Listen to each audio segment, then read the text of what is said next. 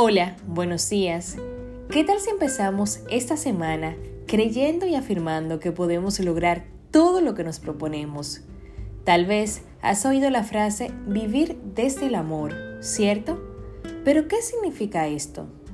Significa encontrar siempre la respuesta más amable y afable, la acción más desinteresada, el pensamiento más puro, Vivir desde el amor es optar por la armonía y la paz, reconociendo que cada uno de nosotros tiene siempre algo que aportar.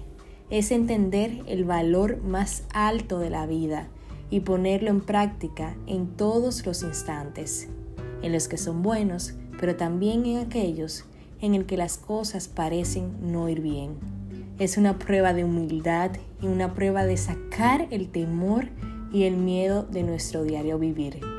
De conformidad a Primera de Juan capítulo 4, versículo 18, en el amor no hay temor, sino que el perfecto amor echa fuera el temor. Es decir, que vivir desde el amor es vivir sin temor y ver las cosas desde una óptica positiva y seguros de que tenemos el favor de Dios.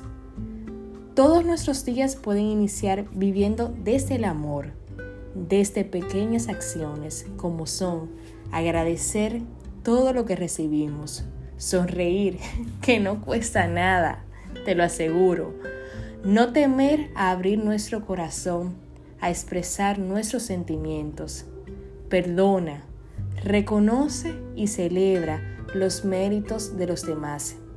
Dialoga siempre desde el amor esto quiere decir que en cualquier conflicto que tengamos, siempre hay una respuesta desde el amor.